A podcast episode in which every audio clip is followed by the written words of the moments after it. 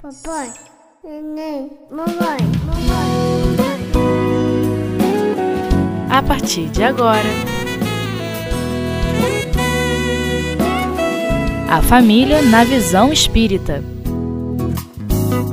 O aborto na visão espírita. Definição e consequências, medidas preventivas, aspectos jurídicos. Com Fernanda Oliveira. Dando continuidade aos nossos estudos dentro da família na visão espírita, hoje nós vamos tratar a respeito da valorização da vida, refletindo algumas questões a respeito do aborto na visão espírita. Nós vamos trazer uma definição, vamos refletir sobre as consequências, falar um pouco das medidas preventivas que envolvem toda essa situação. A primeira questão que precisa ficar muito clara é, diz respeito ao momento da formação do corpo físico, o início da formação do corpo físico, e a diferença que existe entre o corpo da mãe e o corpo do reencarnante, que durante alguns meses vai habitar o corpo da mãe. A formação do corpo físico é, marca, né, através da concepção, o início de uma nova vida na questão do Livro dos Espíritos 344, em que Kardec pergunta aos espíritos em que momento a alma se une ao corpo, os espíritos são muito claros em dizer que a união começa na concepção. A união dos dois gametas, feminino e masculino, é que marca o início de uma nova encarnação. Então, embora esse reencarnante, habitando esse novo corpo físico, esteja como hospedeiro de um outro é, espírito encarnado, que nesse caso é a mãe, nós compreendemos que são dois espíritos diferentes e, embora isso possa parecer muito simples, é um dos argumentos mais importantes utilizados por muitas das pessoas que são a favor é, de que o aborto seja legalizado e compreendido como uma prática natural no nosso país e na humanidade de uma forma geral. Então, é verdade que nós temos responsabilidade sobre o próprio corpo, que temos direito principalmente de cuidar muito bem do corpo, mas esse direito termina no momento que começa o direito do outro.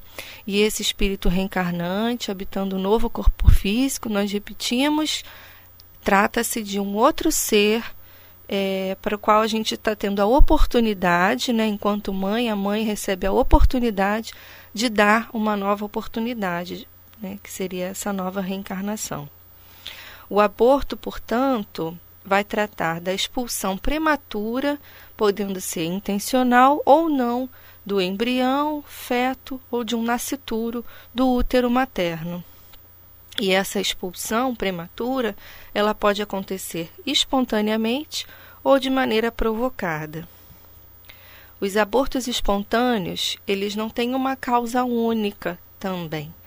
É, segundo as orientações que nós recebemos da espiritualidade, eles podem acontecer como uma forma de oportunidade educativa ligada à valorização da vida para essa mulher ou para esse casal que se encontra é, vivenciando essa experiência. Então, imaginemos nós que em outras existências é, tivemos muita dificuldade com a questão da valorização da vida, abrindo mão da gestação uma ou mais vezes.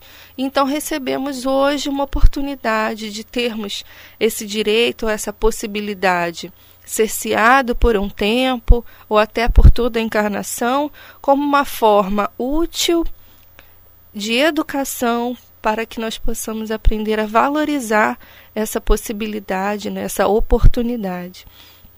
Se nós tivermos em mente que todas as dificuldades da vida, todos os tropeços, cada, cada não que a vida nos traz, cada, cada dor, cada pedrinha no caminho, tem sempre um fim útil de, de colaborar para o nosso adiantamento, para o nosso crescimento. Se nós tivermos em mente que todas as situações é, estão planejadas de uma forma a favorecer o nosso crescimento, nosso amadurecimento, fica sempre muito mais fácil passar por essas situações difíceis. além dessa questão da oportunidade educativa ligada à valorização da vida, nós também podemos pensar nas dificuldades de relacionamento que esses espíritos envolvidos na, na nova reencarnação é, podem trazer de vivências pretéritas, não é? Então, é, se nós tivermos em mente que somos espíritos milenares, né, reencarnados hoje, mas que já vivemos muitas vezes em corpos e situações, contextos históricos e, e familiares muito diversos, e que trazemos hoje ainda essa bagagem de toda essa história, é, fica simples pensarmos que os desafetos vão aparecer como, como familiares também, também com o fim útil de facilitar o nosso progresso, de nos ajudar a trabalhar a questão do perdão, da tolerância, da paciência, construindo dentro dos nossos corações o amor.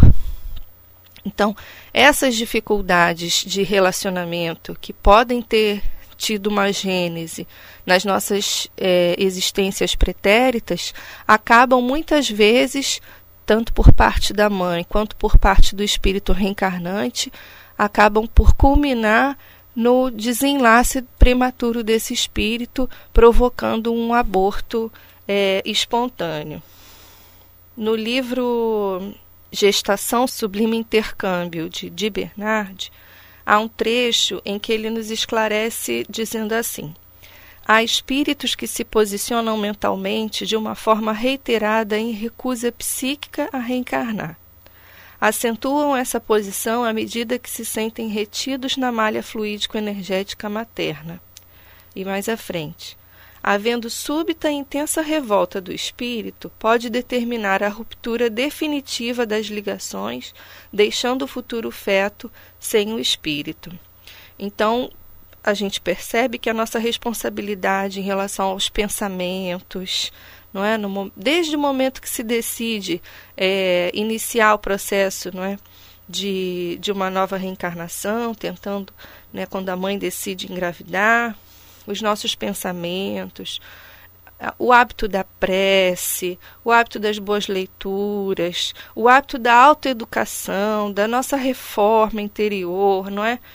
é reconhecendo as nossas dificuldades morais e procurando transformá-las, procurando melhorar, tudo isso vai facilitar esse processo, porque os nossos afetos serão atraídos para as nossas histórias atuais, mas também aqueles espíritos com que nós tivemos dificuldades no passado.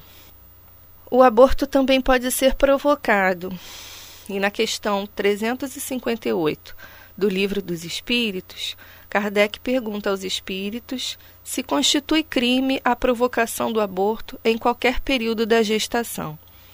E os espíritos respondem a Kardec: há crime sempre que transgredis a lei de Deus. A mãe ou quem quer que seja cometerá crime sempre que tirar a vida de uma criança antes do seu nascimento. Por isso que impede uma alma de passar pelas provas a que serviria de instrumento o corpo que se estava formando.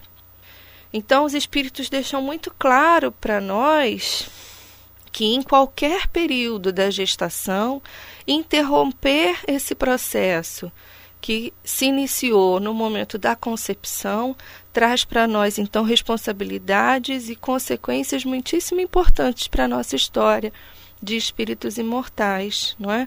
Transgredindo a lei de Deus à medida que nós interrompemos a oportunidade desse outro espírito de dar continuidade à sua trajetória agora no planeta Terra, nós atraímos para nós é, oportunidades educativas importantes para que nós possamos compreender que essa não é a melhor escolha. E aí muitos de nós poderia pensar, mas essa é uma questão cultural, uma vez que há países em que a situação do aborto é legalizada e outros países em que não é, e há todo um movimento no nosso país para que, de fato, se possa legalizar o aborto. E aí nós gostaríamos de levantar a reflexão sobre o que é legal e o que é moral. De fato, nem tudo que é permitido pela lei dos homens é visto com bons olhos as leis de Deus. Assim como em outras épocas a escravidão dos homens era legalizada, era permitido que uma pessoa fosse vista como propriedade de outra, essa prática jamais foi moral e jamais foi bem vista aos, com bons olhos as leis de Deus. Então, no momento em que as leis dos homens permitem que se pratique é, o aborto, nós estamos falando de uma lei que é perecível, que é temporal, que sofre modificações conforme as mudanças da própria sociedade e a lei de Deus não corre da mesma maneira. Essa que é imutável, que é perfeita, que a doutrina nos ajuda a compreender como sendo a lei de amor, né, que nos aproxima do Pai, essa nos diz que não é permitido, não é possível que se compreenda como natural interromper a vida de um outro ser, independente da justificativa que a gente possa trazer. Então, o que é legal não necessariamente é moral, e essa é uma reflexão muito importante para a gente é, ter nas nossas mentes. Né? Os abortos podem ser provocados por razões sociais, né? Quando nós justificamos se não temos dinheiro para sustentar a criança, ou o que as famílias vão falar, o que os vizinhos vão falar, nós somos muito novos, ou o contrário, já passei da idade de ter filhos, não, o pai do bebê não vai assumir, o pai do bebê não é o meu marido, eu mal conheço esse homem, como posso ter um filho com ele? Não, não quero dividir o amor do meu marido ou o amor da minha esposa com ninguém. Todas essas são justificativas verdadeiras que já aconteceram, né, nas histórias das vidas das pessoas, enfim, que já se envolveram com o aborto.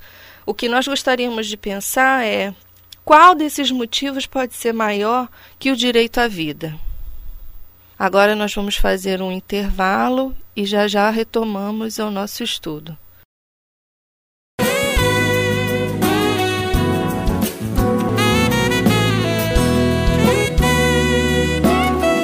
A família na visão espírita. Retomando nosso estudo a respeito da valorização da vida, nós vamos tratar das razões que podem levar uma pessoa a decidir pelo aborto provocado. As razões podem ser sociais, exemplos das justificativas. Não temos dinheiro para sustentar essa criança. O que as famílias vão falar? O que meu vizinho vai falar? Nós somos muito novos, ou contrário, já passei da idade de ter filhos. O pai do bebê não vai assumir. O pai do bebê não é meu marido. Mal conheço esse homem para ter um filho com ele. Não desejo dividir o amor do meu marido ou da minha esposa com ninguém. Todas essas são justificativas verdadeiras que nós já encontramos nas histórias das vidas de muitas pessoas. O que nós gostaríamos de levar à nossa reflexão é qual desses motivos pode ser maior que o direito à vida de alguém. É verdade que muitas vezes nós temos que dar prova de coragem moral para seguir adiante. Mas o fato é que envolver-se com uma situação tão difícil que é interromper a vida de um outro reencarnante é algo que realmente a gente precisa pensar com muito cuidado. Há abortos provocados por razões estéticas, quando a mãe não deseja que seu corpo se transforme, ou quando o pai não deseja que o corpo da mãe se transforme. Não quero engordar, não quero que meu corpo fique com estrias, diferente. E por mais que para algumas pessoas essas sejam razões menos importantes, nós temos sempre o cuidado de tratar cada uma dessas histórias com muito cuidado, com muito carinho. Para o coração daquela família, para o coração daquela mãe, essa é realmente uma justificativa importante, um motivo de dor, um motivo de preocupação. E não há, é, de nossa parte, a intenção de fazer qualquer tipo de julgamento mas assim a vontade a necessidade de que nós mais uma vez reflitamos qual desses motivos pode ser maior que o direito à vida de alguém. Os abortos ainda podem ser provocados por razões sentimentais ou morais, quando a gestação acontece a partir de uma situação de violência. às vezes e muitas vezes até dentro da própria família. Essa com certeza é a situação mais delicada e a que gera mais polêmica, mesmo dentro dos adeptos da doutrina espírita. E nós gostaríamos de deixar muito claro que há é, todo um respaldo da espiritualidade, nos explicando, nos garantindo, acalmando os corações, nos orientando de que não existe esse tipo de planejamento. Ou seja, nós sabemos que existe um planejamento reencarnatório, que a maior parte das reencarnações são traçadas, estudadas é, e cuidadas uma a uma, com cada particularidade e necessidade especial para cada reencarnante. E não existe planejamento reencarnatório que prevê situação de violência ou situação de promiscuidade para que aquele reencarnante venha a, mais uma vez está entre nós no planeta Terra. Isso precisa ficar muito claro. Não existe no planejamento reencarnatório de ninguém ser concebido a partir de uma situação de violência ou passar pela situação de violência a fim de conceber um filho. Né? É, e é muito comum as pessoas que se envolvem com essa situação tão difícil, né, de dor tão grande para os corações, a, o argumento: toda vez que eu olhar para essa criança, eu vou lembrar da situação de violência. E aí, mais uma vez, nós convidamos a reflexão. Uma mulher que por acaso tenha sofrido a violência e não tenha engravidado, ela jamais vai esquecer a situação de violência. Uma mulher que tenha sofrido a violência, que tenha engravidado e que tenha tido o bebê, ela não vai esquecer a situação de violência. Uma mulher que tenha sofrido a situação de violência, que tenha engravidado e que tenha optado por provocar o aborto, ainda assim ela jamais vai esquecer a situação de violência. O fato é que, infelizmente, essa marca fica de fato na história das pessoas que se envolveram.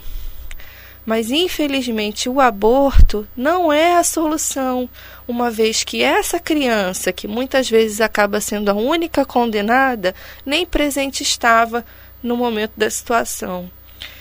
Então esse que também é vítima, esse que o bebê, não é? O reencarnante, que também é vítima dessa situação, muitas vezes é tratado como o agressor. Então, nós gostaríamos de fazer essa reflexão: que o aborto não apaga as marcas da violência e, pelo contrário, acaba se caracterizando como mais uma história de dor, mais uma história é, desagradável, triste e ruim para essa, essa pessoa né, e os envolvidos de maneira geral com a situação é, lidarem na sua, na sua história, na sua vida, na sua reencarnação. Os abortos podem ser provocados por razões chamadas eugênicas, quando durante a gravidez percebe-se que o reencarnante apresenta algum tipo de dificuldade de limitação do seu corpo físico ou que pode apresentar algum tipo de limitação do ponto de vista intelectual, não é? Bebês com necessidades especiais.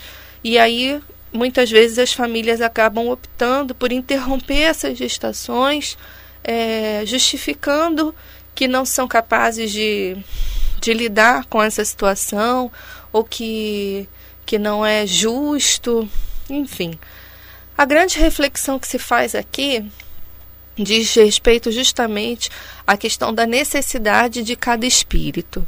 Então, nós já sabemos que existe um planejamento reencarnatório, nós sabemos que nós não estamos é, à mercê do acaso, que existe com todo cuidado um planejamento para que cada, cada situação de reencarnação seja tratada individualmente e que as limitações da nossa vida tenham um fim útil de educação para os nossos espíritos, para nós espíritos.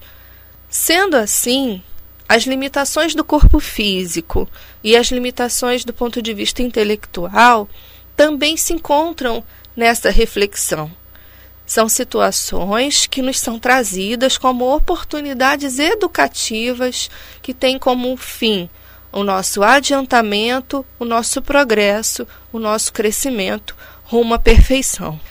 Viver uma experiência com necessidades especiais é uma oportunidade de adiantamento, de crescimento e receber como filho um espírito que tenha coragem de estar na, na sua encarnação atual nessas condições é de fato uma oportunidade ímpar de dar oportunidade a alguém.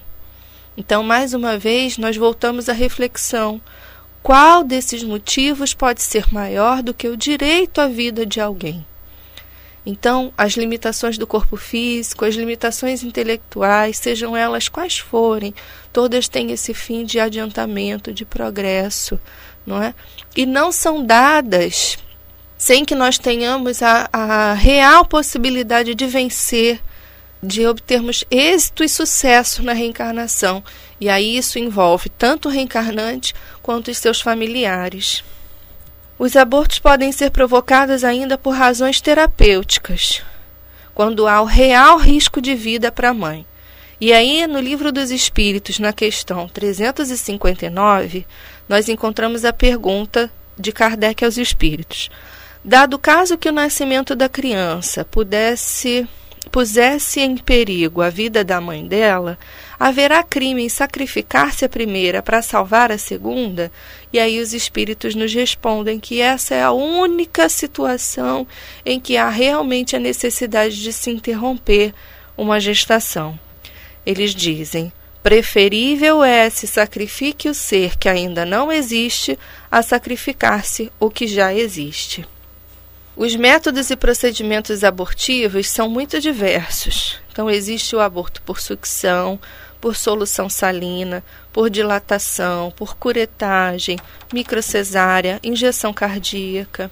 A pílula do dia seguinte o dispositivo intrauterino, mais conhecido como DIL, que também podem ter uma ação abortiva, uma vez que eles não impedem a fecundação, e sim a implantação do embrião na parede uterina, remédios e substâncias químicas. Independente do método, o que importa para nós hoje é estarmos certos de que daqui para frente nós não queremos mais essa dura realidade nas nossas histórias. Existem consequências na prática do aborto, tanto para a mãe quanto para os demais envolvidos. Consequências físicas e psíquicas. Das físicas, nós estamos falando muitas vezes de infecções que acabam, é, perfurações que podem acabar é, se desenvolvendo de uma maneira, muitas vezes até a impedir que essa mãe venha a gerar novos embriões, novos bebês. É, e as consequências psíquicas, principalmente o arrependimento e as marcas que ficam no nosso perispírito. Então, as principais escolhas, não é? A nossa história vai ficando marcada nesse nosso corpo espiritual e escolhas tão difíceis e tão dolorosas como essas são realmente marcas muito importantes que a gente leva para a nossa história. São incontáveis os casos de mulheres que se arrependeram e que passam o restante da vida fazendo contas.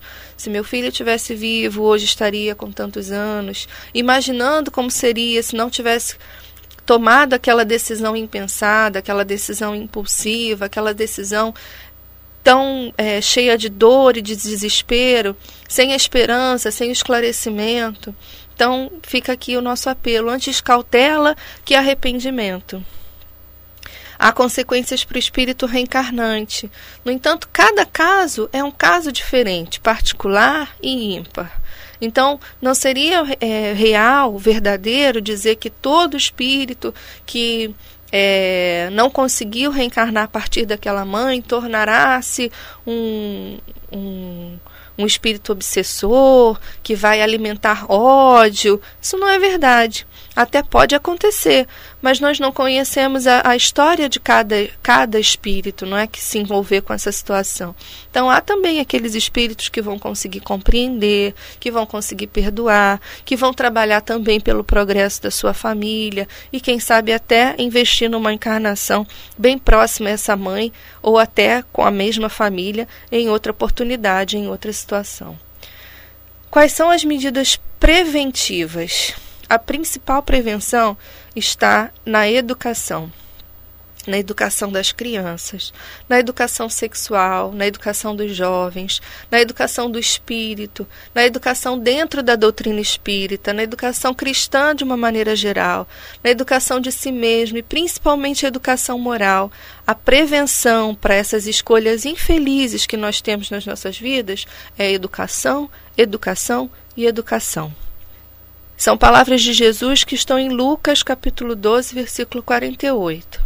E a qualquer que muito for dado, muito se lhe pedirá, e ao que muito se lhe confiou, muito mais se lhe pedirá. Que nos lembra que a responsabilidade cresce com conhecimento. Hoje nós já temos conhecimento para fazer escolhas mais felizes. E nós não podemos deixar de falar é, como auxiliar quem se envolveu com essa situação do, do aborto quem acabou optando, não é? E nós gostaríamos de lembrar essas palavras que estão em Mateus, capítulo 7, versículos 1 e 2. Não julgueis para que não sejais julgados, porque com o juízo que julgardes sereis julgados, e com a medida com que tiverdes medido, vos hão de medir a vós. Então, lidar com a mãe, com a família, com a pessoa que se envolveu com a situação do aborto exige de nós respeito, incentivo para o recomeço, amparo e principalmente informação. Quando nós sentirmos vontade de julgar alguém, é importante correr e buscar um espelho, Todos nós temos algo a modificar, uma história diferente, não conhecemos o nosso passado, as nossas existências pretéritas, então ninguém tem o direito de julgar os outros. Lembrando que é fora da caridade que não há salvação, e é principalmente da caridade moral, em que nós temos paciência, tolerância, o desejo de modificação para nos aproximar do, do amor né, de Deus a cada vez mais. O antídoto para as nossas más tendências é saber que o espírito é sempre de antemão designado. Não existe acaso, coincidência, sorte, azar, não há vítimas. Nós estamos no mundo de provas e expiações por sermos rebeldes às leis de Deus. E as tribulações da vida são justamente para progredirmos, moral e intelectualmente, porque Deus criou todos os seus filhos para serem felizes. E nós nunca estamos sozinhos. Que o amor de Jesus nos envolva a todos e muito obrigada pela atenção.